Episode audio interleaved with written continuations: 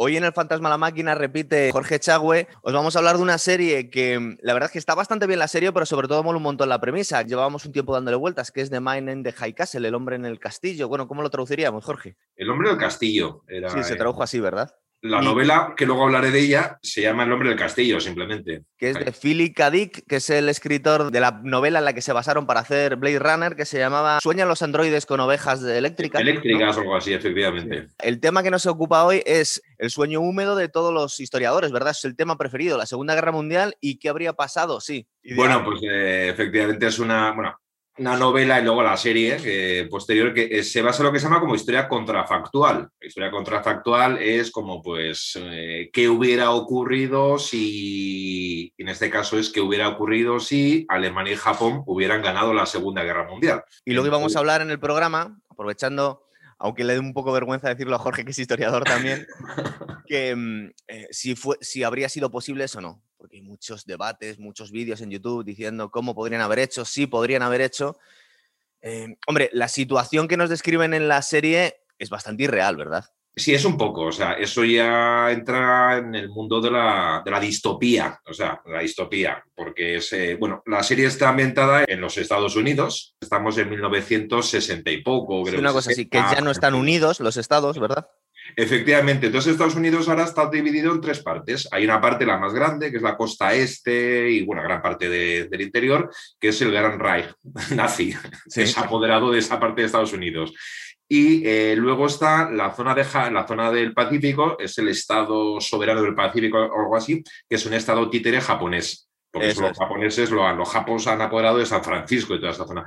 Y el medio hay como una franja que, bueno, no está ocupada ni por unos ni por otros, que es como neutral, es como una especie de estado tapón entre las dos superpotencias, que es los estados de las rocosas, que, bueno, una zona así como, en el fondo, controlada por ambos, pero porque se supone también aquí que estamos en una guerra fría, luego hablaré de eso, entre Japón y Alemania. eso es. una especie de zona neutral para En la franjita esa donde han echado a las minorías indeseables, no sabemos si quedan judíos, pero vemos ahí donde han echado a los negros, a los comunistas y bueno, pues a lo que queda, ¿verdad? A lo que no quiere ninguno de los Hace un poco lo que quiere ahí, pero bueno, efectivamente, pues un sitio como más, más cochambroso, subdesarrollado que el resto. Eso es. Y lo que nos mola a todos es la premisa, el que habría pasado, sí, porque luego es verdad que es una serie de ciencia ficción en la que el hombre del castillo se supone que es una especie de figura esotérica que está vendiendo a la resistencia unos films de estos antiguos, de los que había en los años 60, en los que vemos una realidad alternativa que sería la realidad de lo que ocurrió realmente, ¿verdad? Eso es la realidad. Eh, cuando vemos una de estas películas, la realidad alternativa, que se quedan todos asombrados, son las escenas que nosotros todos hemos visto mil veces. Pues la rendición de Japón en el barco, eh, Churchill saliendo en Buckingham Palace con las multitudes y Berlín arrasado por los rusos y pues eso. Entonces, esto no ocurrió. Eh. Oye, antes que nada, que me decías que querías hablar del libro. A mí me han soplado, yo no lo he leído, pero a mí me han soplado que el libro es todavía más, que es un trippy, que es un viaje, que es una puñetera locura, que se cortaron un poco a la hora de hacer la serie incluso. El libro La realidad alternativa paralela no está en películas, está en un libro. Ah. Hay una especie de libro que circula por ahí entre la gente que se llama Se ha posado la langosta, el hombre del castillo se llama igual, pues eh, creo que es eh, Hawthorne Abensen, que debe ser algún nombre así, con, algún significado que se me escapa. Y bueno, pues sí, es como una especie de personaje místico que le andan buscando, que vive ahí una especie como de primero castillo, luego... El libro tiene mucho de filosofía oriental. Tiene una importancia muy grande, también se ve en la serie. Eh, en el libro es lo del el libro este oráculo chino, el libro de las mutaciones, el sí. Yin y Yin o como se diga. De hecho, Dick parece ser que para escribir su novela mm. eh, iba consultando todo en el libro este de, en el, en el IKING. Cada vez que tenía una decisión, pues miraba el oráculo y lo hacía en función de lo que le decía el oráculo, aunque a veces decía que él mismo que eran cosas como que poco literariamente quedaba mal. O sea, es, un libro escrito con un libro oracular en la mano, a ver qué pasa bastante friki el tema. A mí me da la sensación que la serie le debieron meter bastante pasta. Es una serie del 2015. A mí la, historia y sobre todo cómo está narrando me deja un poco frío, pero la ambientación está muy bien hecha, ¿verdad? Además que vemos eh, con muchas cosas que nos chirrían, no solo que no ves minorías étnicas, sino que estás en los años 60 y no ves nada de rock and roll. Em, culturalmente es distinto, ¿verdad? Cuando vemos los, estados del Pacífico, creo que se llaman, la zona de, de la costa oeste, vemos que los japoneses son racistas hacia los blancos. Todas esas cosas, pues mola mucho como distopía, ¿verdad? Efectivamente, así es. Hay, de hecho, hay una, hay una escena que es, bueno, uno de los grandes los protagonistas, quizás más interesante en la novela y en el libro, que es el señor Tagomi, el japonés, el ministro de Comercio del Estado, que tiene una especie como de. se transporta como una realidad paralela que la realidad nuestra. Entonces, de repente se encuentra en San Francisco los 60, pero San Francisco mm, sin haber sido invadido. La gente con rock and roll, eh, la gente alegre, y de repente.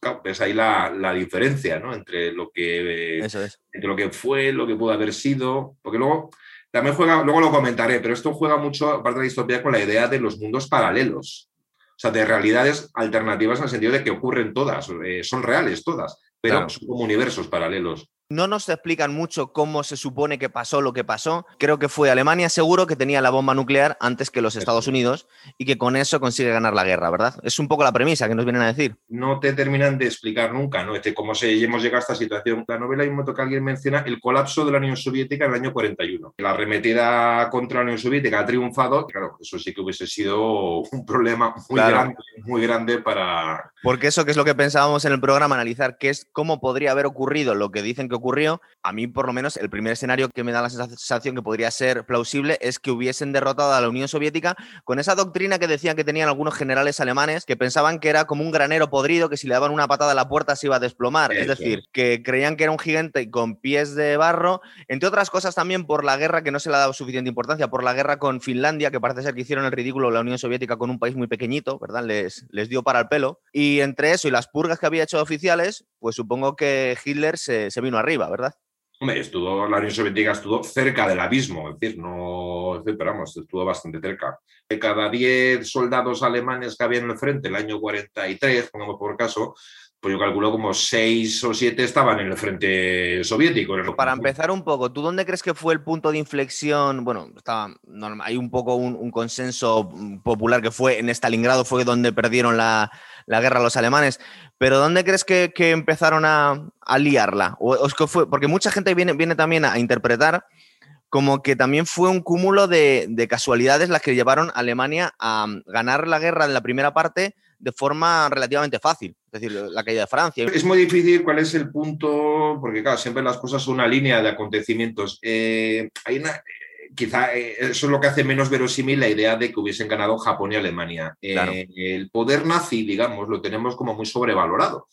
Me creo yo, que como son muy grandes malos, los han inflado demasiado, ¿verdad? y además, hasta cierto punto nos hemos tragado un poco la, propaganda de un poco de Lenny Riefenstahl. Estas desfiles, una cosa invencible. Aquí, por ejemplo, en España, pues la intervención de la Legión Cóndor, que pareció una cosa, bueno, eh, frente poderosísima y no sé qué.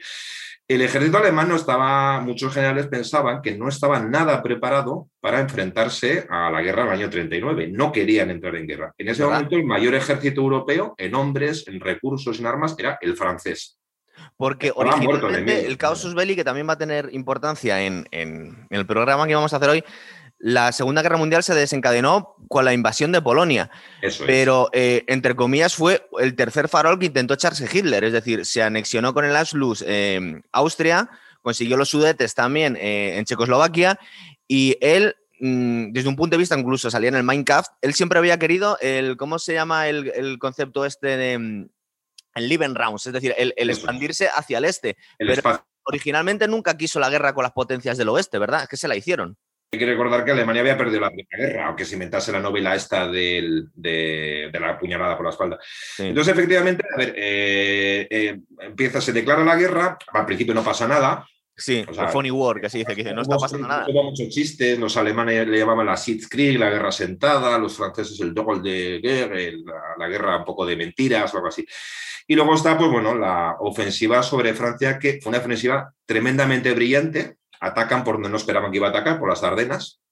Tres veces ha ocurrido en el siglo XX que los alemanes han atacado por las Ardenas, repitiendo, sin que los otros esperasen que fuesen por ahí. Y bueno, pues los franceses se vienen abajo. O sea, ese ejército tan tremendo que tenían, muy mal dirigido, se viene abajo. Eh, luego está pues, la invasión de Noruega. Entonces, efectivamente, empieza con una serie de, bueno, pues de, éxitos muy brillantes eh, militarmente. Y eso, efectivamente, le dio probablemente a Hitler un exceso de confianza. ¿Es posible también que el, ejército alemán en el rearme de los años 30 fuesen los que más se pusieron las pilas porque era el ejército más moderno y el que más estaba preparado para la guerra comparado con las otras potencias europeas? No para ganar esa guerra de...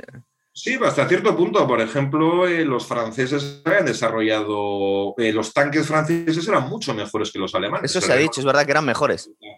Lo que pasa es que el alto mando francés seguía anclado en la idea de la Primera Guerra Mundial, la defensa estática, las trincheras y no sé qué. Hubo un general que fue luego presidente de Francia, de Gaulle, sí. que ya era experto en tanques y ya pues tuvo sus más y sus menos con alto mando diciendo es que si nos enfrentamos así perdemos, o sea, tenemos que movilizar todo, es decir, no, no quedarnos esperando la defensa estática, que bueno, pues es lo que pasó.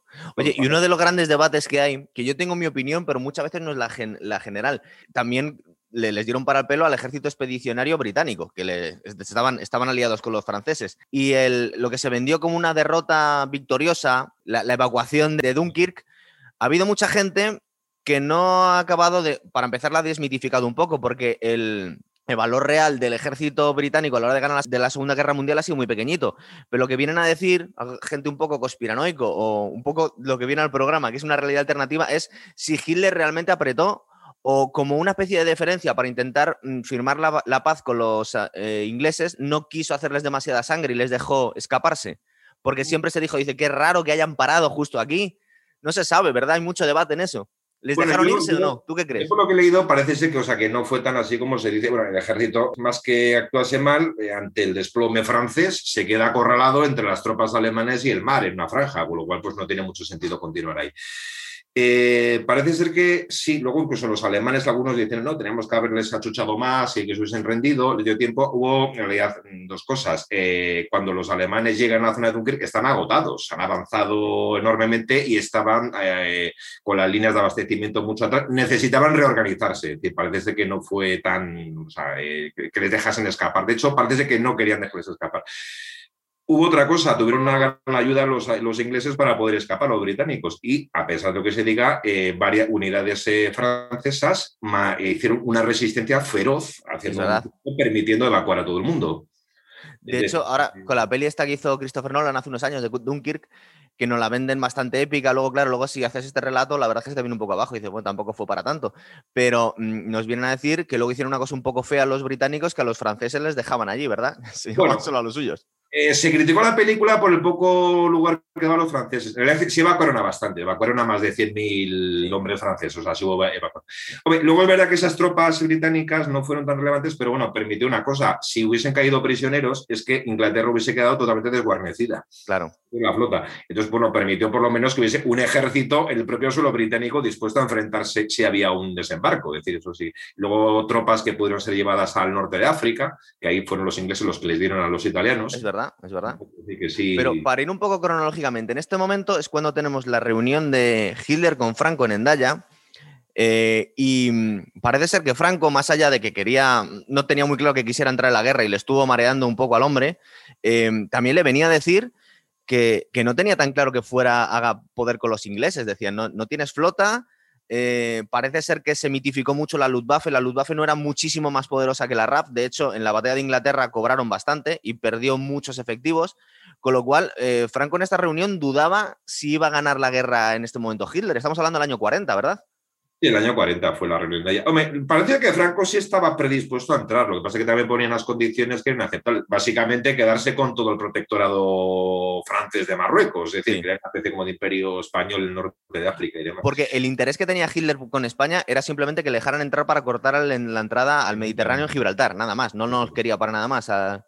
Era un país que también veía complicado, decir, muy, con unas infraestructuras muy destrozadas, es decir, era un poco... Yo creo que al final a todo el mundo le interesaba esta especie de situación de, bueno, no neutralidad, no beligerancia, era lo que a todo el mundo le venía bien. O sea, no. Eh, Hitler además desconfiaba de una cosa. Hitler había tenido que ir a sacar las castañas del fuego a los italianos. Eso es, que fueron unos, unos aliados bastante mediocres en toda la batalla. De hecho, fue, más un lastre, ¿verdad? En la Segunda Guerra Mundial que otra cosa, los italianos. Pues van a pensar, a ver si entra con nosotros y lo primero que hacen los británicos es desde Gibraltar mm, avanzar vos sobre Andalucía y acabamos aquí empantanados en Sierra Morena pegando tiros con los ingleses, que es lo que probablemente hubiera ocurrido.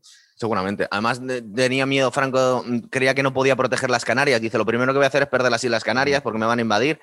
Em, entonces ahora tenemos dos, teatros de operaciones. Tenemos em, la batalla de Inglaterra, la batalla del Atlántico con los, con los U-Boats y luego, por otro lado, eh, intentar mm, cortar el canal de Suez, el Africa Corps, ¿verdad? En el, en el desierto. Bueno, esa fue la, primero la ofensiva italiana desde Libia hacia Egipto, luego pues ayuda eh, cuando más o menos los británicos les detienen, luego con la ayuda alemana y demás, era pues efectivamente. Eso también hubiese sido una cosa que hubiese trastocado, sí. Eh, es decir, hubiese supuesto un cambio muy fuerte de, cómo, cómo, hubieran evolucionado los acontecimientos. Acabamos de ver el follón del canal de Suez. Eso es. Este que se ha quedado ahí eh, encallado, pues lo que ha supuesto, lo que al, final, no ha sido para tanto, como decía. Porque para explicar un poco, em, intentaron hacer la, guerra desde dos frentes. A mí me daba la sensación que aquí los alemanes no tenían muy claro cómo meterle mano a, Inglaterra.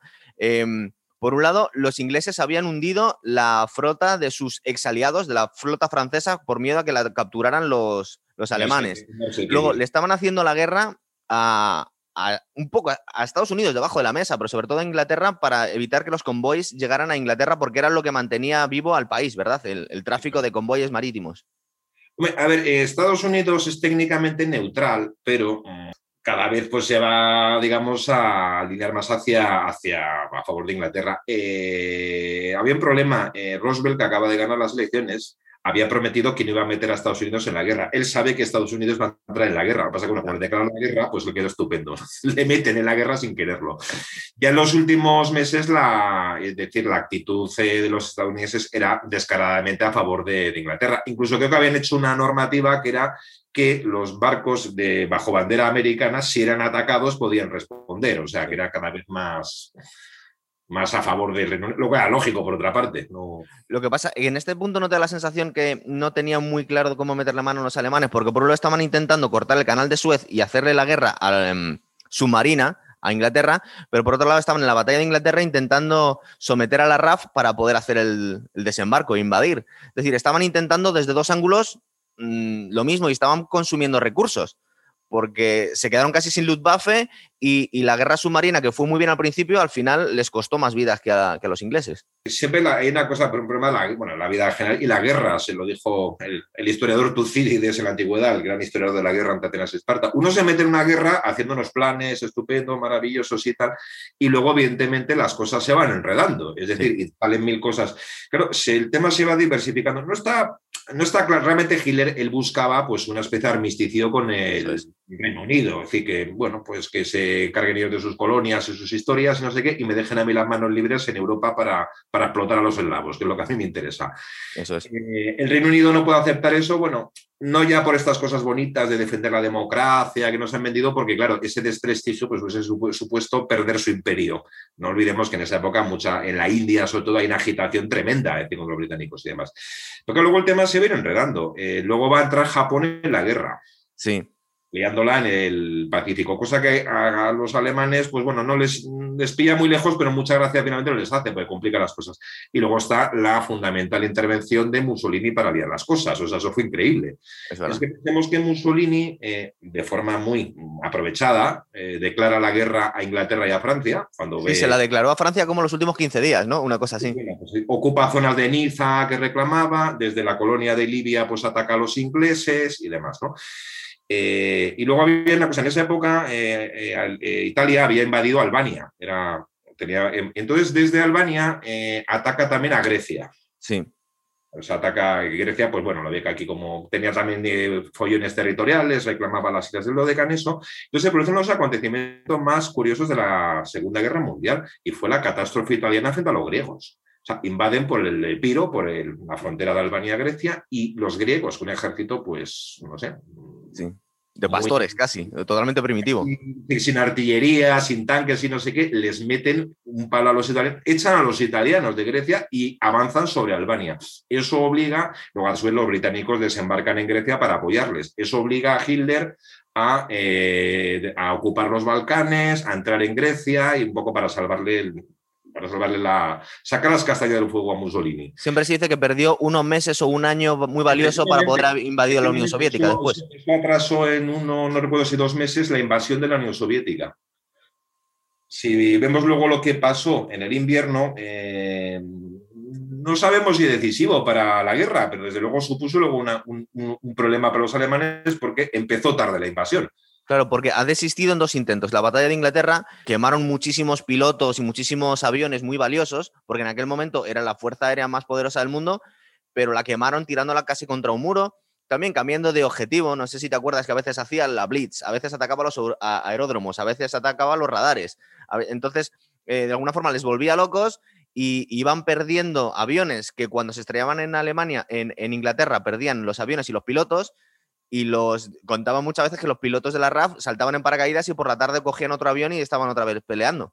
El gran problema en esto era, era entrenar a pilotos de guerra. Un avión lo produces en la fábrica, pero luego pues un piloto de guerra era un especialista con un entrenamiento muy largo. Entonces, además luego había un problema. Normalmente los pilotos, por ejemplo, eh, alemanes, que eran, o sea, que no morían, que eran abatidos sobre Inglaterra, los cogían presos sí o sí.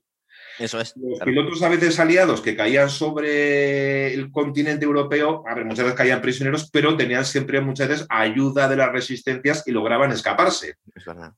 Oye, no podemos contar toda la Segunda Guerra Mundial, pero se nos está pasando un, hecho muy, muy curioso, que cuando estabas hablando, que parece ser que esa es la intención de Hitler, que estaba todo el tiempo intentando firmar la paz con Inglaterra para que le dejaran paz, para hacer la guerra que él siempre había querido hacer, que era hacia el este, eh, su secretario Rudolf Hess cogió un avión y se fue a Inglaterra para intentar firmar la paz por su cuenta, ¿verdad? Eso es uno de los acontecimientos menos aclarados. Eh, parece que es que yo, yo creo que ni siquiera en la época llegaron nadie, llegó nadie a saber qué es lo que quería Rudolf Hess. Rudolf Hess, evidentemente, tenía sus momentos de lucidez, pero tenía algún tipo de problema mental. tiene pinta de estar un poco loco el hombre, sí. Estaba, era un poco extraño, es decir, no, se aclaró nunca qué es lo que pretendía hacer con aquella, con aquella historia. Rudolf Hess era uno de los, digamos, compañeros de Hitler del primer momento, había estado con él en la cárcel y demás, y, no sé qué, y realmente ya no pintaba nada. Precisamente, pues una persona, bueno, pues era como uno de los fundadores de la cosa, muy no sé qué, pero precisamente, pues su no apartado, estaba de relumbrón, no pintaba nada en la estructura del poder. Intentó ganar la guerra él por su cuenta. Algo así, es un poco de, bueno, que...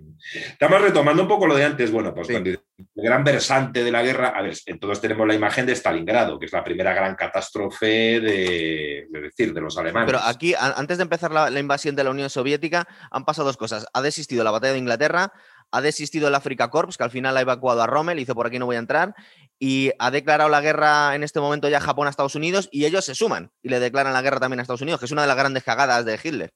Bueno, eh, era inevitable que entrase probablemente. Hay una anécdota que recuerdo haber leído que es cuando ya eh, Japón ataca a los Estados Unidos en Pearl y luego, eh, dos o tres días después, es Alemania la que declara la guerra a los Estados Unidos, con lo cual Roosevelt puede entrar en la guerra sin incumplir su gran promesa electoral. Es que a mí me han declarado la guerra, yo no he metido a Estados Unidos. ¿Por qué crees que hizo eso, Jorge? ¿Por qué, le, le declaró la guerra a Estados Unidos? Era porque, era porque era inevitable, dado, era inevitable dado el apoyo, el apoyo, digamos, americano a, a, los británicos y demás. Es inevitable. Y el momento que Japón ha declarado la guerra a Estados Unidos y la ha atacado, mm, era muy difícil que finalmente no interviniese Estados Unidos en, el conflicto. Pero le hizo un favor casi, ¿verdad, Roosevelt? Dijo, muchas gracias.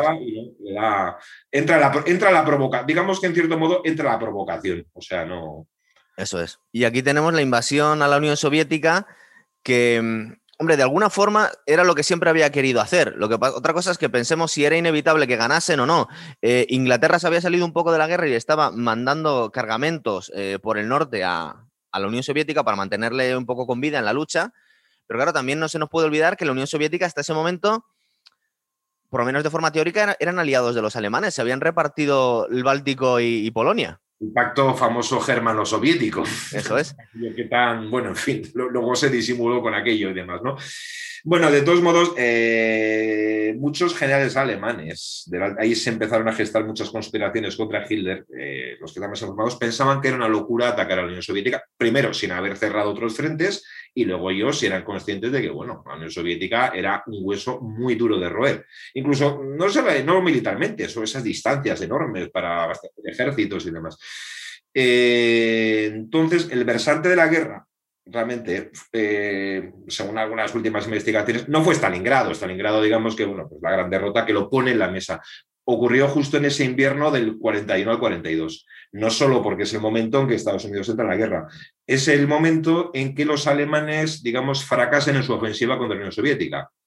Porque intentaron entrar por el norte hacia Moscú y por el sur que era lo más importante en realidad para los campos petrolíferos de Azerbaiyán, creo que es, porque es que eh, esa Blitzkrieg de alemana necesitaba petróleo que no tenían los alemanes. pero bueno, ahí hubo, sí, hubo una serie de principio avancen hacia Moscú, luego hacia Ucrania para poder ser los graneros, con lo cual, pues ni por un lado ni por otro, bueno, siempre pues, bueno, las decisiones un poco estas que tomaba un poco Hitler y tal, ¿no? pero ¿qué ocurre? Que, pues como sabemos, eh, cerca ya de Moscú llega el terrible invierno soviético, que además ese año se adelantó, o sea, el invierno fue terriblemente frío y demás. Eh, las tropas alemanas no están preparadas para el invierno, porque se supone que va a ser aquí, se supone que para el otoño iban a haber acabado con la Unión Soviética. Entonces encuentras ropa sin, o sea, sobre todo sin, para poder hacer frente al invierno. Y luego se produce un acontecimiento que eh, los rusos, el gobierno soviético, pues por temas de espionaje, eh, sabe, digamos, se entera de que Japón ataca a los Estados Unidos, pero no tiene ninguna intención de entrar en guerra con la Unión Soviética. Claro, porque uno de los escenarios que nos eh, imaginamos que podría haberle ayudado Japón era si hubiese atacado a la Unión Soviética por el otro lado, por Siberia, y hubiese un cable a los alemanes, ¿verdad? Habían tenido eh, varias refriegas sin llegar a la declaración de guerra, los japoneses con esto. Y entonces eso permite a Stalin retirar todas las tropas que tenía eh, estacionadas en el Pacífico, las unidades siberianas, y llevarlas al frente de Moscú. Eran unidades de élite acostumbradas a la guerra de invierno y demás. Y entonces eh, ese invierno del 41 al 42 fue realmente cuando la, el ejército alemán, la Wehrmacht, perdió una cantidad enorme de material, de hombres, nunca pudo recuperarse de aquello. No, no hubo una batalla concreta en la que digamos que pudo haber sido cuál fue, pero vamos, fue desastroso. Claro, porque ocurrieron dos cosas. Lo que has comentado tú antes, que le retrasó la campaña, la, la, la campaña al Mediterráneo con, para sacar las castañas de fuego a los italianos, que tuvieron que esperar dos meses, que les habrían venido muy bien y, luego lo que, una cosa que se comenta también mucho, que es que em, Ucrania estaba casi en guerra con la Unión Soviética, les había intentado matar de hambre Stalin y se la tenía jurada. Si Hitler no hubiese sido Hitler y hubiese machacado a los eslavos y siempre se ha dicho que les hubiera puesto de su parte a trabajar con ellos, a los ucranianos, igual le habían podido ayudar bastante. Ucrania es un país enorme, pero entró ahí y se les hizo muy antipático.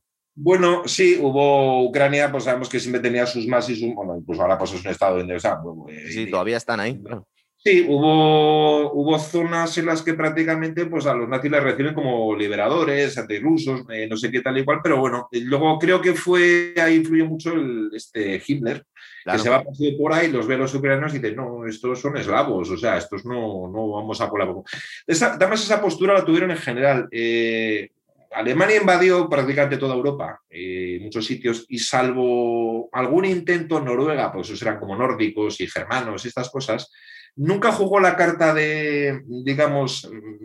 Liberador, ¿no? De liberador, frente a... veces se utilizó ocasionalmente esa propaganda, pero bueno, la práctica siempre lo que ocupaba, pues bueno, la población civil era sometida pues, a un trato despiadado, pues, menos despiadado los franceses, pongamos por caso, que los polacos, o sea, ya hay total. ¿no? Pero nunca jugó seriamente esa carta, y entonces, y eso para antes supuso hándicap, pero ahí estaban un poco los condicionamientos de, la propia ideología nazi, de, eso es nacionalismo alemán desaforado y, bueno, pues además con componentes racistas de, y demás. Entonces tenemos, por un lado, lo que estás comentando tú, que en realidad el año 41, cuando no llegan a entrar, en realidad ya podríamos decir que es un punto de inflexión en la guerra. Es decir, que si no lo hubieran ganado en ese momento, era muy difícil, porque Alemania se ha preparado para la guerra y tiene un ejército muy poderoso y una aviación muy poderosa y muy moderna, pero es un país mediano, no puede con dos superpotencias como la Unión Soviética y Estados Unidos. ¿Verdad? Entonces estaba un poco perdido a largo plazo ya eso. Pero es que además cuando eh, entra, cuando invade la Unión Soviética, la Operación Barbarroja, eh, sin haber terminado los líos que tiene con los británicos en el Mediterráneo y, por ahí, eh, se produce la situación que había sido la pesadilla de los alemanes en la Primera Guerra que era combatir en dos frentes, el occidental y el, oriental. Entonces, de repente, de bueno, si no hemos todavía, bueno, lo que Inglaterra está vencida, mm, vamos a ver, no está tan claro que esté tan vencida. Eh, y ahora nos metemos a invadir la Unión Soviética. Entonces, al final, pues claro, se le hace a, eh, se le hace a Alemania pues, el bocadillo. Eso es, eso es. Y la batalla de, por ejemplo, Stalingrado, que se supone que es la que se suele considerar como el punto de inflexión, ya os estamos comentando que hay muchas más cosas a tener en cuenta. Da la sensación que vemos el peliculón este de enemigo a las puertas, que vemos cómo le dan a los soldados rusos sin ningún respeto por la vida de los rusos por, parte de Stalin, les da a uno un fusil y el otro el cargador y cuando se cargan a ese, sigues tú. Bueno, eh, la Unión Soviética era una máquina de picar carne, ¿verdad? Se tiraban ahí a la gente a lo bestia. tuvo una cantidad de bajas absolutamente desaforada. De todos modos, hay un estudio, no recuerdo el nombre, además, un historiador alemán, que es uno de los últimos estudios sobre la batalla de Stalingrado, y entonces, curiosamente, en todo este tema de la película, que la película la cita, y a varios historiadores, a Anthony Vivo, el historiador británico, eh, por lo visto ese tema se exageró mucho. Dice, lo, eso de que iba un soldado sin fusil y el otro y demás, o sea, se ha exagerado, o sea, se ha exagerado bastante. Eh, en Rusia, pues normalmente las estrategias rusas siempre suponían una cantidad enorme de, bajas, o sea, había, poco cuidado por, digamos, por no morirse los soldados, ¿no? Pero parece que está, bastante exagerado el tema, eh, eso de que mandaban una unidad con armas, otra sin armas y detrás las ametralladoras para batir a los que se volviesen atrás. ¿Hubo algún caso de esos y demás? No, no, pero, pero parece que está bastante exagerado. Lo que de las tropas el libro comenta la tropa soviética lo que estaba era enormemente motivada. Claro, porque estaban arrasando su tierra, ¿eh? claro. Ahí aparece en la película como una panda de borregos que les lanzan y no, no. Los, el soldado soviético estaba motivado primero porque estaba defendiendo a fin de cuentas su país. Es decir, Sí, pero no, no, crees que había un cambio de actitud? O sea, los franceses con mucha menos baja se rindieron y los rusos tiraron millones y millones de soldados y les daba lo mismo. Era, era imposible, porque claro, luego estás invadiendo un país inmenso con muchísima población y que te da un poco lo mismo, porque los primeros meses de, la Operación Barbarroja le fue bastante bien a los alemanes, ¿verdad? Hicieron grandes bolsas y hicieron muchos prisioneros. Sí, no, fue además de, decir, hubo varios, decir, millones tomaron, los cuales la, mayor parte además, por cierto, perecieron. Es, decir, eh, ahí quizá ya están los condicionamientos de cada país. Eh, claro, mm, digamos que en un gobierno más, eh, un gobierno dictatorial, no sé qué, tú puedes mm, el soldado, por ejemplo, británico, americano, o este francés, digamos que estaba, las condiciones en las que combatía no estaba tan, como diría yo, la coerción por parte de los oficiales de arriba era mucho menor que la que podían ejercer los soviéticos. los comisarios políticos detrás, ¿no? O los alemanes, sobre También, claro, claro. Eh, hay una anécdota muy conocida, y es que el general este americano, que estaba un poco también para allá, que era... Eh, Patton. Patton eh, pues creo que en Sicilia, eh, a un soldado de estos que tenía, que se venía, o sea, no estaba herido, se había venido abajo por la paranoia de guerra. Eh, síndrome estrés postraumático, que entonces lo llamaban cell shock, porque no sabían qué era. Se llama cobarde y la bofetea. Con la mala fortuna de que hay unos periodistas por ahí, hace la fotografía, se monta un escándalo y tiene prácticamente destituido. Pues creo que aquello fue comentado con regocijo y rechifla en el círculo de Stalin. Dices, claro. Dice, por abofetear a un soldado, que además es un cobarde y no sé qué, y lo destituyen. Total. De hecho, de hecho eh, está la, anécdota que le borraron directamente las fotos, que los alemanes habían capturado al hijo de Stalin y dijeron, pues hacer con él lo que queráis, me estáis contando a mí, ¿verdad? O sea, ese era el respeto que tenían unos y otros. O se suicidó, no estuvo muy claro, y demás. Eh, hay una historia bastante, bastante terrible. Eh, y, luego estamos dejando un poco de lado el otro teatro de operaciones, el Pacífico. Es decir, los, los japoneses lo apostaron todo a, darle un golpe demoledor en Pearl Harbor. Siempre se dijo que si hubiera hecho una tercera ola en el ataque, igual habían pillado a, más parte de la flota americana, que también tuvieron mala suerte porque los eh, portaaviones estaban fuera. ¿Qué pasó ahí, tú crees? Bueno, eh, apariencia fue efectivamente un golpe muy demoledor. Fíjate que todo lo que hunden son cruceros, los cruceros de los barcos como muy poderosos, no sé qué, pero en la, Segunda Guerra Mundial se vio que en general eran más bien inútiles, eran más bien un objetivo maravilloso para, para hundirlo. Todo como, como el Bismarck alemán, que era el mejor barco que tenían realmente la guerra naval aérea de la Segunda Guerra Mundial lo que manda son los submarinos y los portaaviones. Y Total, es verdad. No estaban ahí. Creo que hay una conspiración de esta, una teoría conspirativa de que los habían sacado a bredes, sabiendo que les van a atacar y para, Pero Creo que se dejen machacar media flota. Antes decía lo de que está muy sobrevalorado lo del poder este de nazi y demás. También pasa con Japón. Vamos a ver. Eso pensaba yo, sí. Gran almirante japonés Yamamoto que luego murió, en, creo que murió en el año 43 en Guinea. Sí, se, lo cargaron en una operación. Pues Yamamoto, él no quería entrar en la guerra y lo había, eh, lo había dicho. No estamos preparados para enfrentarnos a Estados Unidos. Japón era un país muy poderoso, eh, había invadido Corea, Manchuria, parte de China, tenía recursos, pero bueno, frente al poderío industrial de Estados Unidos y demás, Yamamoto sabía lo que se enfrentaba. Él fue leal, él se opuso a la entrada a la guerra, en el momento que se decide que entramos, organiza todo muy bien, fue un gran estratega.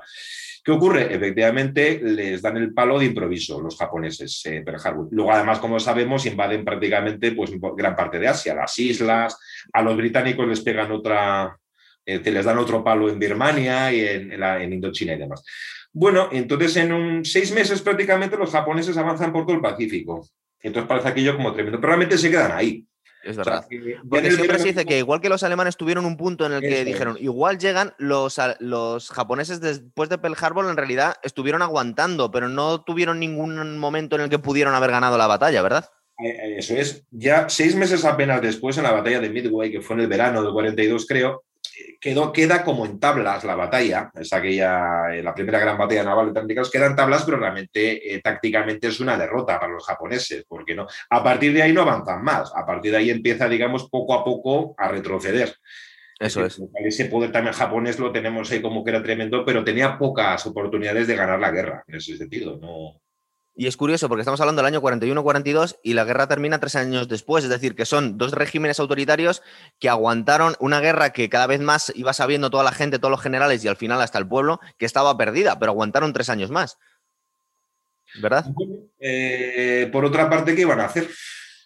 Cuando digo que iban a hacer, eh, los dirigentes, claro, el pueblo. claro, en gran medida los dirigentes, ¿qué iban a hacer? Eh, eh, o, pegarse un tiro, o. Porque ya se dejó claro en la conferencia de Teherán, en el 43, que la Unión Soviética y Estados Unidos solo iban a aceptar la rendición incondicional. Bueno, eso también se ha criticado, porque, bueno, algunos dicen que eso llevó a, que la guerra llegase hasta el final, pues con unas consecuencias terribles, ¿no? Pero en Alemania tuvieron atentados contra la vida de Hitler que no salieron bien, pero en Japón no hubo intentos de golpe de Estado. Creo que hubo uno justo el último día cuando iban a rendirse, porque hubo unos unos generales que no querían rendirse. Los que no querían rendirse, es decir, lo cual demuestra, por cierto, bueno, pues que a estas cosas de...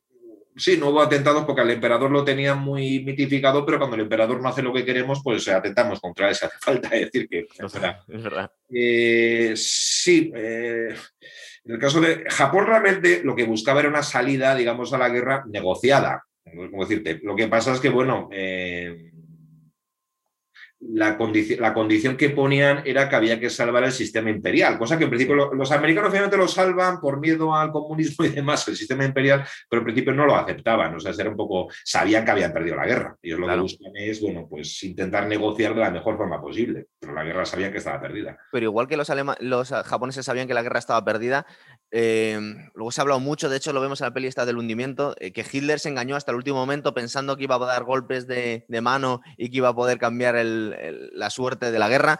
Al final era el grupo más pequeñito de, de, fieles a Hitler los que debían creer eso, ¿verdad? Porque los generales no, bueno, es que es difícil saber hasta qué punto se lo creían. O sea, yo creo que era una cosa. A veces las personas tenemos una capacidad de, por una parte, actuar de conforme a la realidad del día a día y luego creernos en la, nuestra propia realidad. Algo de ahí, de eso había también mucha sobriedad. A ver, no podía ser eh, desconocedor de la situación que había. Es decir, no hasta qué punto se las creía, pues a mí me parece poco.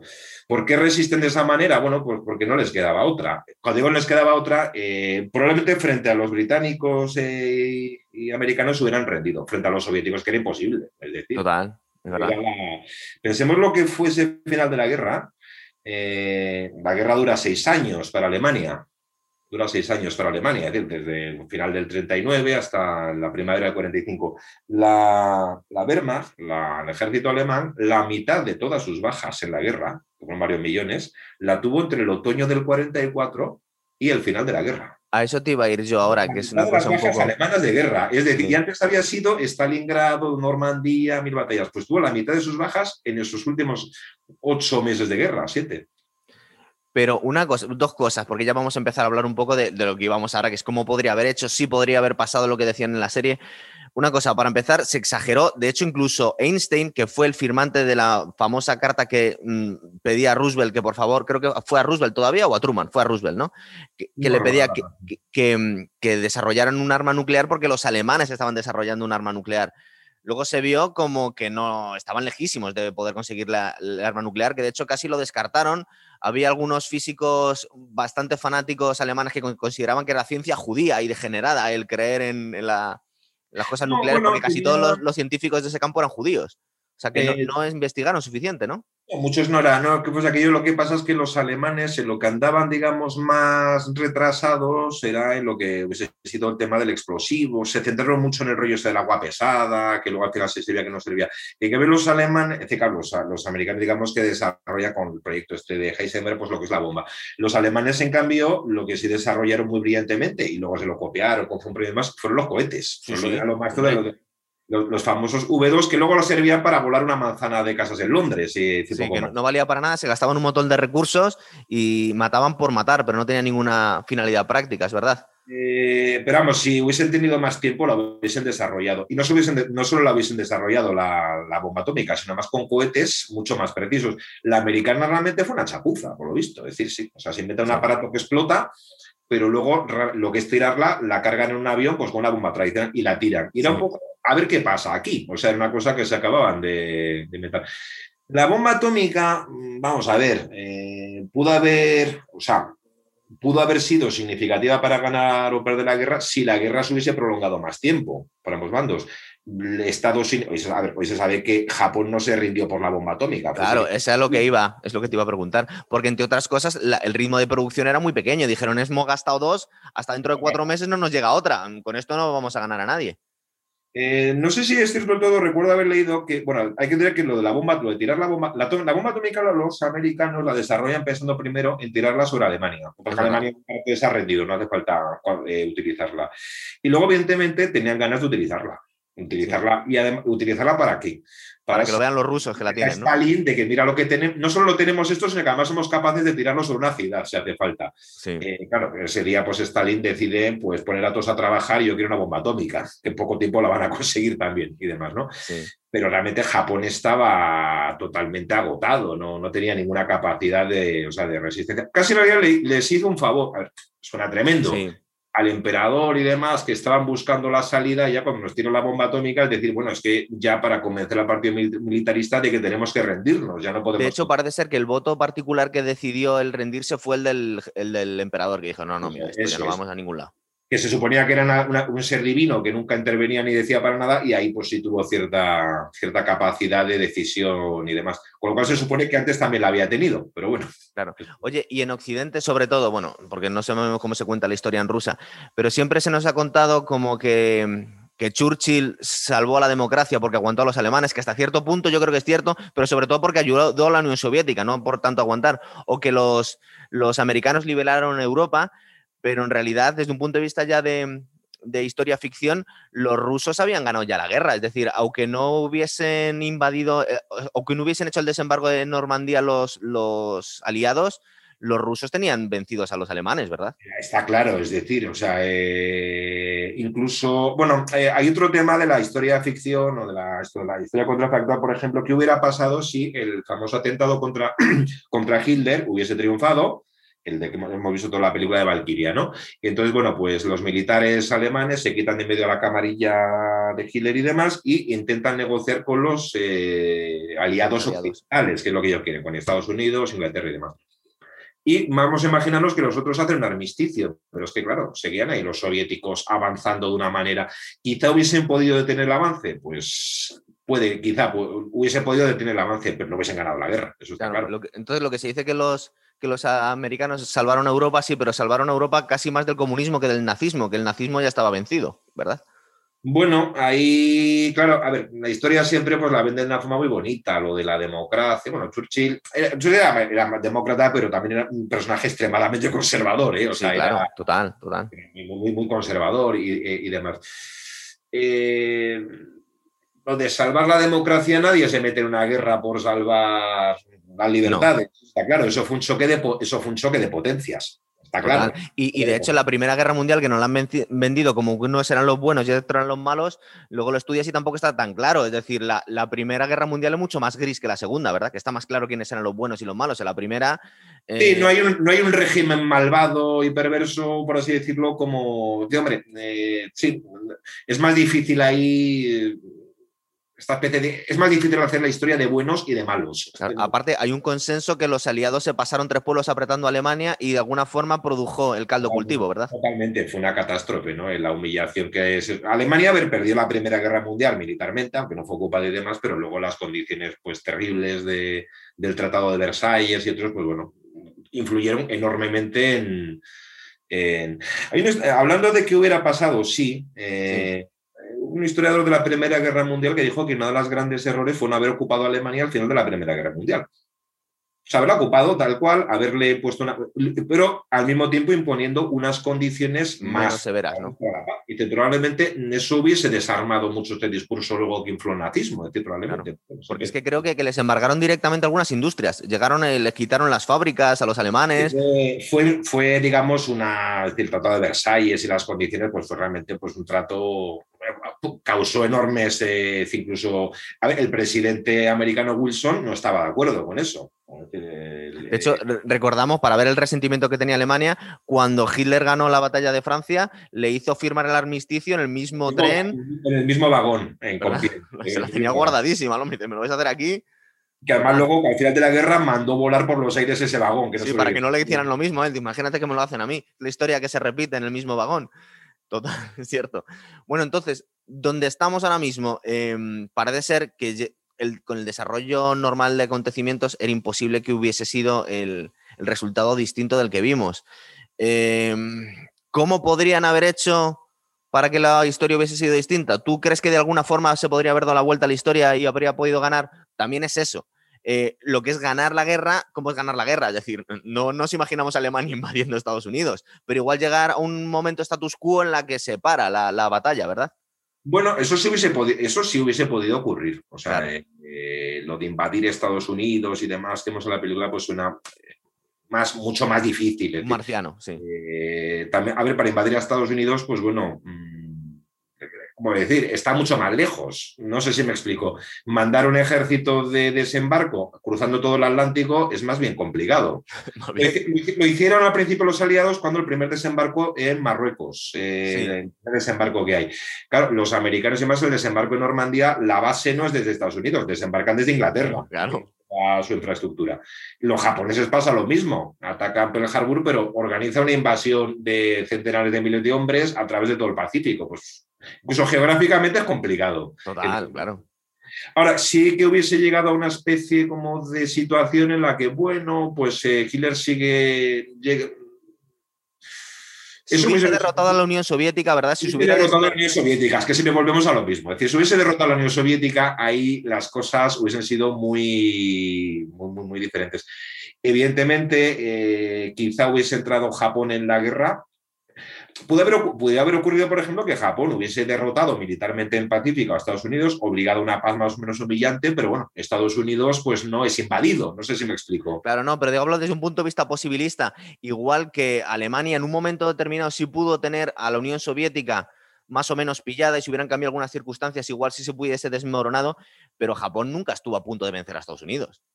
Eh, como, tal, como tal, no. Es decir, tampoco era, su, tampoco era su pretensión vencer a Estados Unidos. O sea, Japón era, su pretensión era que a mí me dejen hacer lo que yo quiero en el Pacífico y Asia y demás. O sea, no, Estados Unidos, bueno, pues, era lo suyo.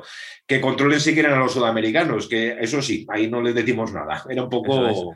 Entonces, lo que estamos viendo en, en, en la serie es algo que ni siquiera buscaban ni los japoneses ni los alemanes, es decir, no querían repartirse Estados Unidos, ellos quisieran, querían hacer un poco eh, lo que querían en su espacio, lo que consideraban ellos que tenían derecho, ¿verdad? Eso es su, su Hay que, hay que que ya Japón, por ejemplo, es un país que estaba expandiéndose por Asia, es decir, de forma totalmente colonialista. Hay, por cierto, también Japón, eh, por su mentalidad un poco supremacista, además el, cultura japonesa entonces era muy militarista, cometió, le pasó un poco lo que también le pasó a los alemanes respecto a las poblaciones europeas. Nunca jugó la baza, que puede haber sido una baza muy interesante para ellos, del anticolonialismo. Es decir, pues no olvidar que las potencias coloniales que explotan a los asiáticos son europeas, básicamente. China, Vietnam, a Laos. Eh, como cosa, claro, cuando hablamos de gobiernos buenos y malos, en una historia gris o en la Guerra del Pacífico, cuando eh, hay tropas americanas que van al norte de la India para apoyar a los británicos en la campaña de Birmania y demás, muchos venía, y como dice, gente que venía de Estados Unidos, un país con segregación racial. Es verdad. y se quedan algunos auténticamente horrorizados del trato habitual que los británicos dan a los indios. Es decir, Fíjate se quedan horrorizados. Y dice, bueno, pero esto que es, claro, es una colonia, o sea, con un trato colonial. Los japoneses nunca jugaron esa baza. De hecho, como sabemos, pues montan un. A Corea la tenían ahí como estado invadido, montan un estado satélite en Manchukuo, Sí, parece que fue horrible el trato que le dieron a. En China, en China, por ejemplo, el trato fue terrible, decir, las poblaciones civiles, es decir, eh, o, en Filipinas, nunca jugaron esa carta, que puede haber sido para ellos, bueno, pues somos la potencia asiática, más o menos expansionista, no sé qué tal y cual, pero bueno, mm, somos como contra los colonialistas europeos. Usaban ese discurso, pero, pero claro, no era creíble casi para muchos pueblos asiáticos y desde era casi, bueno, los, japoneses ya casi peor que los europeos. De hecho, su postura fue no apoyar a los japoneses, es dejar que se machaquen entre los europeos y los japoneses y ya no nos quitamos a de encima. Total, es verdad. Pero sí es cierto que mm, a veces siempre se suele decir en, historia que no hay que juzgar a la gente de otros tiempos con los estándares éticos o morales que tenemos en el momento, porque como has comentado tú, eh, no solo, por ejemplo, Churchill era alguien, aunque no, no se puede comparar, por Dios, con los otros regímenes autoritarios, pero alguien tremendamente conservador. Pero no solo eso, sino que cuando vemos, por ejemplo, la figura de Jesse Owens, Em, él siempre comentó, dice, es que a mí me trató mejor Hitler que Roosevelt. Es decir, a mí es verdad que no podía hacerlo, pero parece ser que fue entre bambalinas cuando los deportistas alemanes fueron humillados y le dio la mano, le dio un diploma y le felicitó. Y decía, yo luego volví a Estados Unidos y no me dejaban comer en los restaurantes. Entonces, mi experiencia personal es que era más libre, entre comillas, en Alemania, también porque la guerra de, de Hitler era con los judíos, no era con los, los africanos, que debía considerar que era algo así. Los africanos, sí, básicamente también eran raza inferior, pero bueno, antes, bueno, su papel en el orden del mundo pues era trabajar como esclavos. sale un poco en el mundo este del hombre del castillo en lugar de los negros. Incluso se habla de la colonización de África por los alemanes. verdad. Pero bueno, es que en el ejército eh, de Estados Unidos, en aquel momento, la Segunda Guerra Mundial, las unidades de negros eran segregadas también.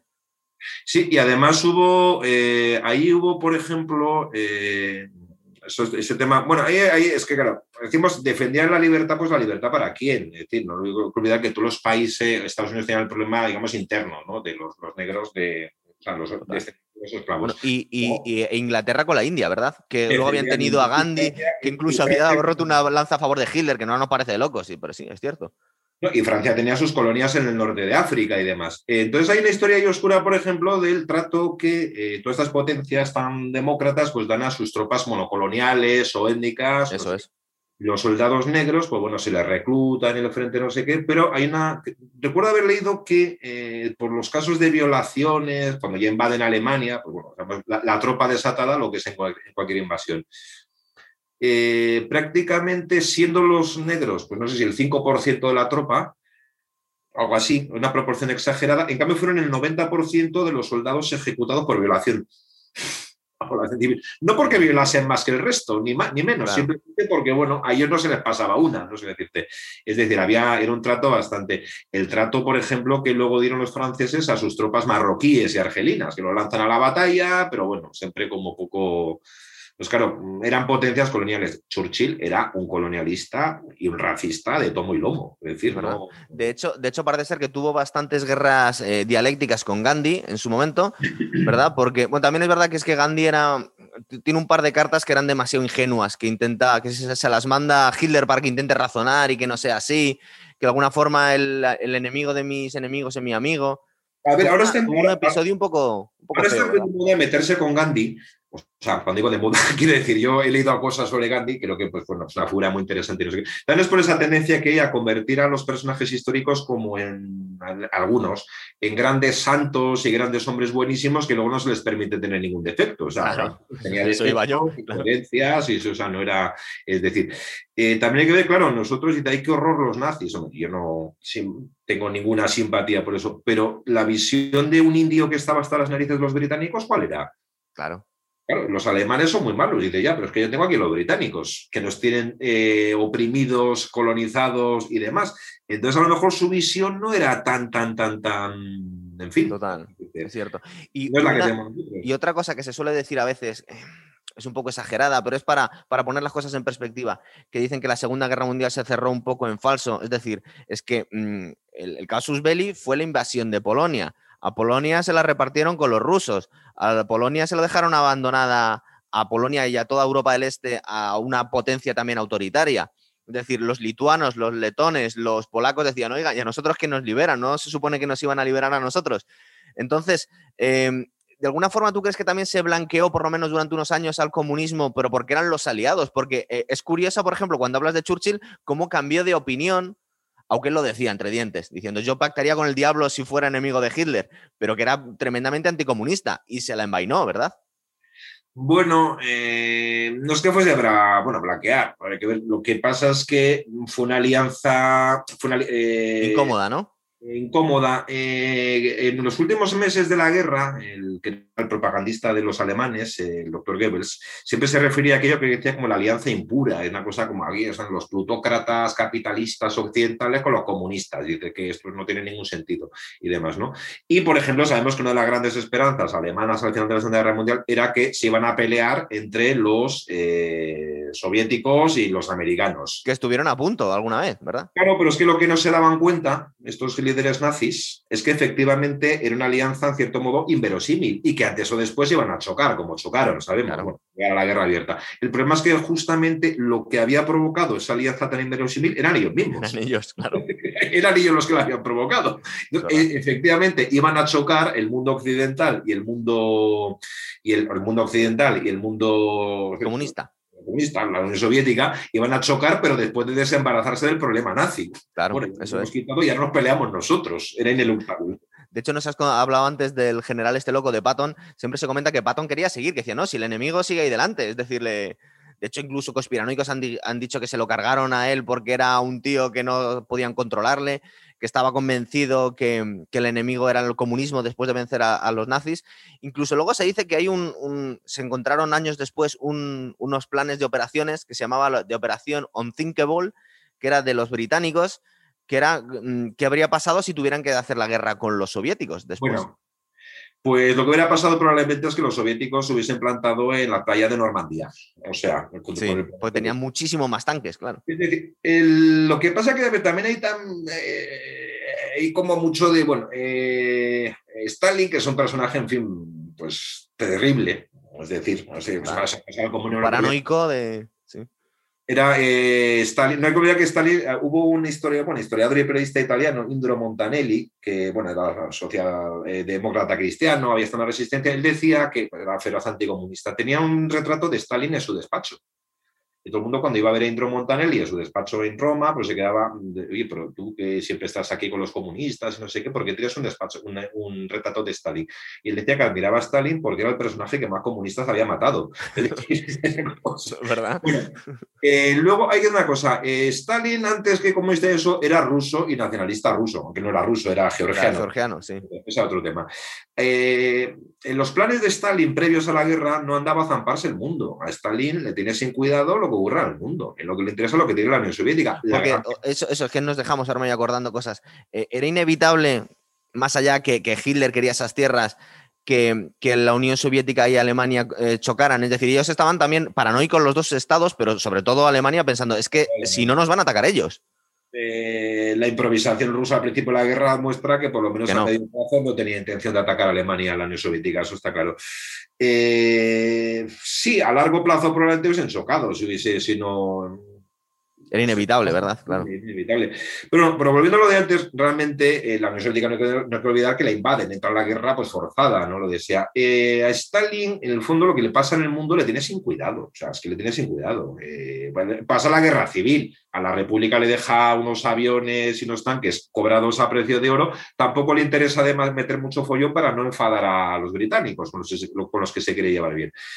Eh, dentro de lo que había sido el comunismo soviético, eh, precisamente la gran pugna con Trotsky había sido porque, bueno, Stalin nosotros hemos, hecho la revolución, el Estado comunista, pero esto es para el imperio ruso, el resto del mundo, bueno, pues que en el fondo se busque haga su propio camino. Pero a, los polacos no les tenía algo, se las tenía un poco guardadas. Les tenía mucha manía, les tenía mucha manía y demás y demás, pero sobre todo es lo que le preocupaba a Polonia. Él quería tener a Polonia como estado satélite tapón O sea, un Estado tapón contra eh, para que le proteja de Alemania. Y después de la invasión de, pues lógicamente, eh, claro, y iba hasta un trozo de Alemania, al final. Claro, no, sí, que decir, yo quiero un tapón que me separe de Alemania, es decir, o sea, que llegue.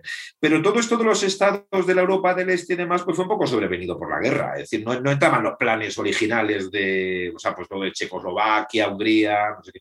Es que, claro, una de las grandes genialidades de Hitler, un historiador, es que Hitler, con su obsesión anticomunista o no sé qué, consiguió llevar el comunismo hasta, hasta bueno, el comunismo rusa, estatalista y demás, hasta Berlín, a media Europa, es decir, fue el gran logro, fue el gran logro de, la Alemania nazi, realmente. Eso es, es verdad. Luego, curiosamente, los países más anticomunistas de Europa no han sido los occidentales, son los que quedaron en el, al otro lado del telón de acero, ¿verdad? Tanto los polacos como los húngaros como los rumanos no quieren saber nada del comunismo.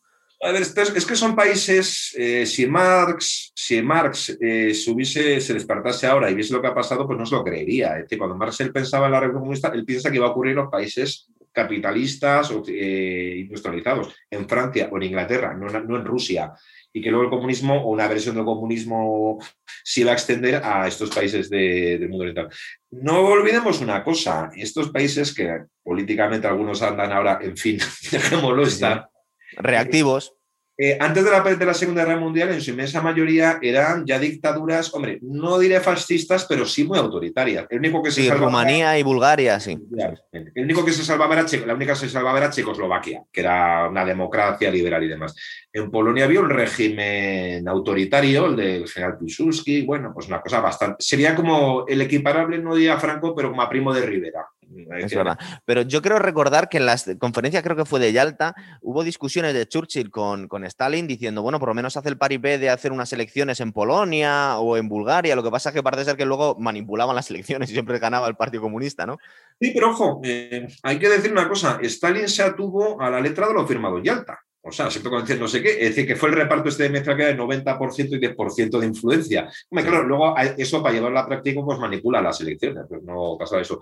Donde curiosamente lo respetó fue en el caso de, eh, Grecia. Grecia, Grecia, que Grecia la influencia era 90% británica, 10% rusa, que no se sabía muy bien era aquello. Pues ahí se ve perfectamente. A lo, en Grecia se produce una guerra civil al final de la Segunda Guerra Mundial, entre se sulevan los comunistas, la gran fuerza, digamos, de la resistencia contra los alemanes, y bueno, por lo mismo, Stalin les da cuatro armas así un poco en plan solidaridad, pero en el fondo no les ayuda, los deja abandonados a su suerte. Es verdad. Bueno, a mí mm, que no me creen follines en Polonia y yo no se los creo a los otros en, en, Grecia, es un poco juego de poder. ¿No te parece cuando analizamos un poco, volviendo a la serie de la que íbamos a hablar hoy, que de, de Manning de High Castle, y vemos al final que hay un choque de las dos superpotencias que quedan, que es Japón y Alemania, de alguna forma, eh, nos viene a contar que la historia se repite, que es decir, que no ha sido el bloque occidental y el comunismo, pero de alguna forma cuando hay siempre dos potencias se acaban enfrentándose, son dos visiones opuestas de ver el mundo, ¿verdad? Eso, eso, esa idea la desarrolla en la antigüedad clásica el historiador ateniense Tucídides, que es el de eh, la guerra entre bueno, Esparta y Atenas y sus aliados. Claro, en el fondo dices, mm, bueno, más que intereses concretos y es decir, que llevas una guerra, finalmente lo que viene a decir dices, siempre que hay dos potencias de, este tipo, más o menos equilibradas, al final terminan siempre enganchándose. Y él dice porque mm, suele haber tres factores que llevan al enfrentamiento. Uno de ellos es el interés, el provecho. Yo si invado a este, pues me quedo con sus tierras, sus recursos. Otro es el, eh, como dice, hay una palabra griega, bueno, el prestigio, diríamos, ¿no? Es decir, tú tienes que mantener un prestigio, eh, no sé qué. Y un tercer factor muy importante es el miedo. Eso te iba a decir, que seguramente se mueven por el miedo, ¿verdad?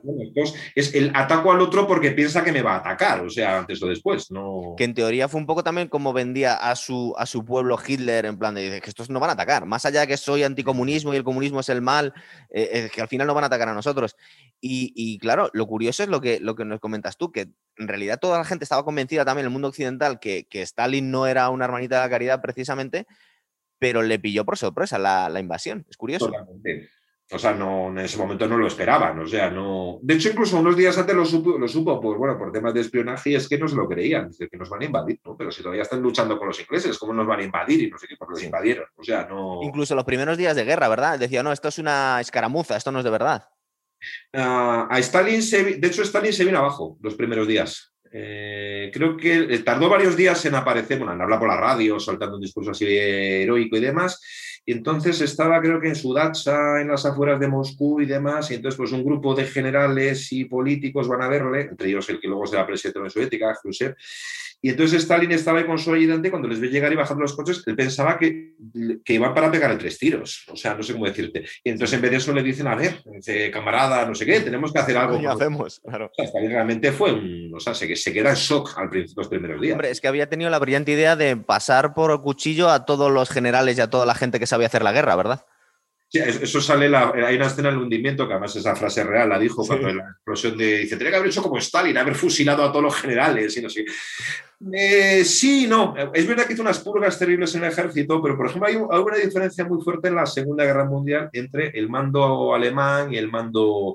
Los alemanes tenían generales muy buenos, o sea, eran profesionalmente como militares, pero luego pues eh, Hitler tomaba decisiones a menudo eh, que en la guerra pues no llevaban, fueron un desastre, se vieron un general americano, Bradley, que llegó a decir que el mejor aliado de los eh, aliados en la Segunda Guerra Mundial había sido el propio Hitler, tomando según qué decisiones.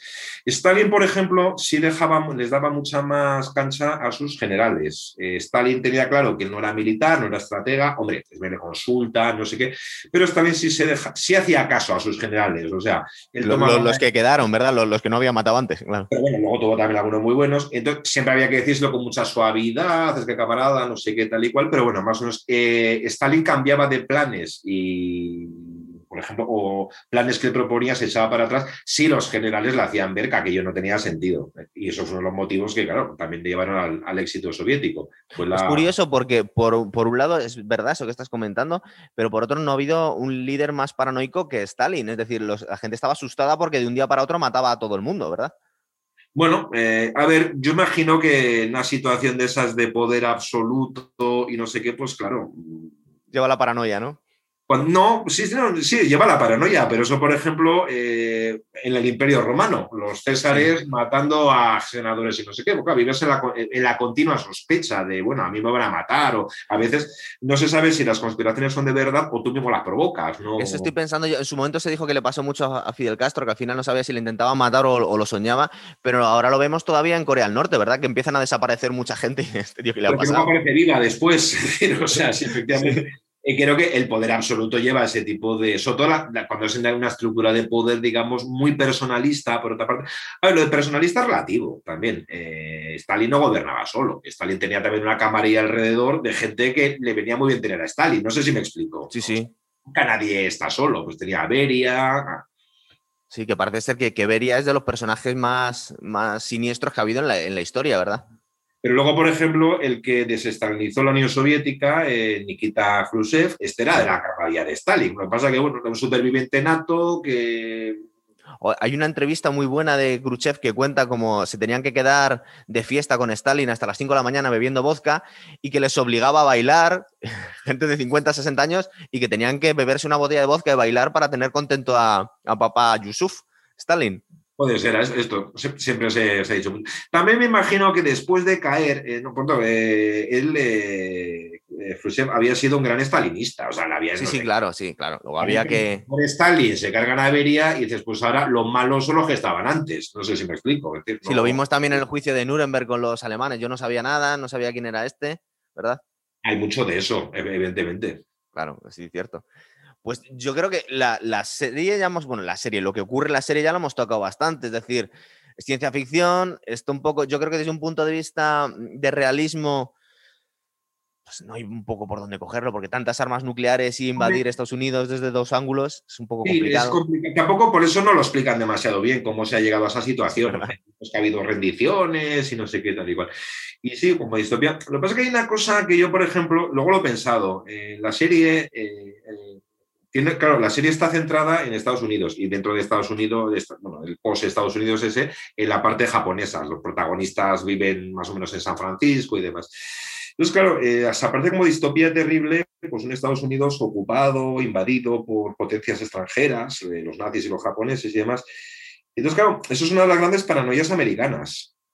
Bueno, hay una película que creo que de Chuck Norris, o Chuck Norris, como se diga, que luego se ha hecho un remake, que es la de Amanecer Rojo, ¿no? Que no, pero no, pero no sale Chuck Norris. no, sale Chuck Norris. Lo que pasa es que de, John Milius, que es como el, el, gurú del, de la extrema derecha. Bueno, en realidad es un tío que siempre dice que es tan de derechas que es un anarquista zen. Es decir, es un tío, es un antitodo, que es muy amigo de Oliver Stone, que está al otro lado. Es, es curioso, ¿sabes? Cómo se, los extremos se juntan. No, pero John Milius, que es el director de Conan y es un gran guionista, hizo eh, Amanecer Rojo en los 80 y luego se ha hecho el remake, que es para que los americanos lo sientan en propias carnes, parece ser que la, invasión de la Unión Soviética, pero invadían un pueblo de Iowa. ¿Sabes? Que no tenía mucho sentido que caían ahí, ahí eh, paracaidistas. Y se ha hecho un remake hace unos años en las que Corea del Norte invade un pueblo de Iowa. Eso es, y tal. Luego siempre con los cubanos por medio, también. la realidad es que Estados Unidos eh, ha estado en varias guerras, de las cuales eh, eh, Estados Unidos ha invadido unos cuantos países o digamos que ha puesto golpe de Estado, pero su territorio nunca ha sido atacado. una vez, en 1812, la guerra que tuvo con Inglaterra, la guerra napoleónica, que desembarcaron los británicos y quemaron la Casa Blanca en Washington, 1812. Fuera de eso, bueno, alguna cosa anecdótica, un submarino alemán que de vez en cuando pasaba y tiraba un, y tiraba un torpedo contra algún puerto para decir que estamos aquí. No ha sido invadido. Entonces, como la pesadilla, ¿no? Eh, Estados Unidos invadido y con una especie como de regímenes títeres de los japoneses y de los nazis. Bueno, pero es que pensamos una cosa, esto que aparece en la película como distopía, una distopía ucrónica que hubiera pasado así, esto fue una amarga realidad para muchos países europeos. Claro. Es decir, claro, eh, en Francia, Francia fue, como sabemos, eh, ocupada por los alemanes, ponen un gobierno más o menos títere, en una parte de la Francia libre, entre comillas, la de Vichy y demás. Entonces, eh, vemos en la película las banderones con las vásticas nazi en Nueva York, que espanto, pero es que eso lo hemos visto en el Arco de Triunfo en París. No sé si eh, países como Holanda, Bélgica, Checoslovaquia, pues sufrieron la ocupación alemana y, bueno, pues ser gobernados por los nazis o poniendo Estado, eh, gobiernos más o menos títeres. Es decir, la experiencia de la ocupación, que fue terrible para muchos pueblos europeos. Claro. Aquí en Estados Unidos lo plantean como, eh, como distopía ucrónica, pero eso fue la realidad durante varios años en muchos países de Europa. Es cierto, es cierto, es verdad. Pues yo creo que ya lo hemos cubierto todo. Hemos hablado de la, de la, serie, hemos hablado de otras muchas pelis que tienen que ver y vamos a ir pensando ya algún otro programa que podemos hacer contigo, Jorge, a ver qué se nos ocurre, ¿vale? Igual una de romanos. Una de romanos, es verdad. Sí, eso toca ahora ya. Muy bien. Venga, pues hasta otra, chicos. Chao.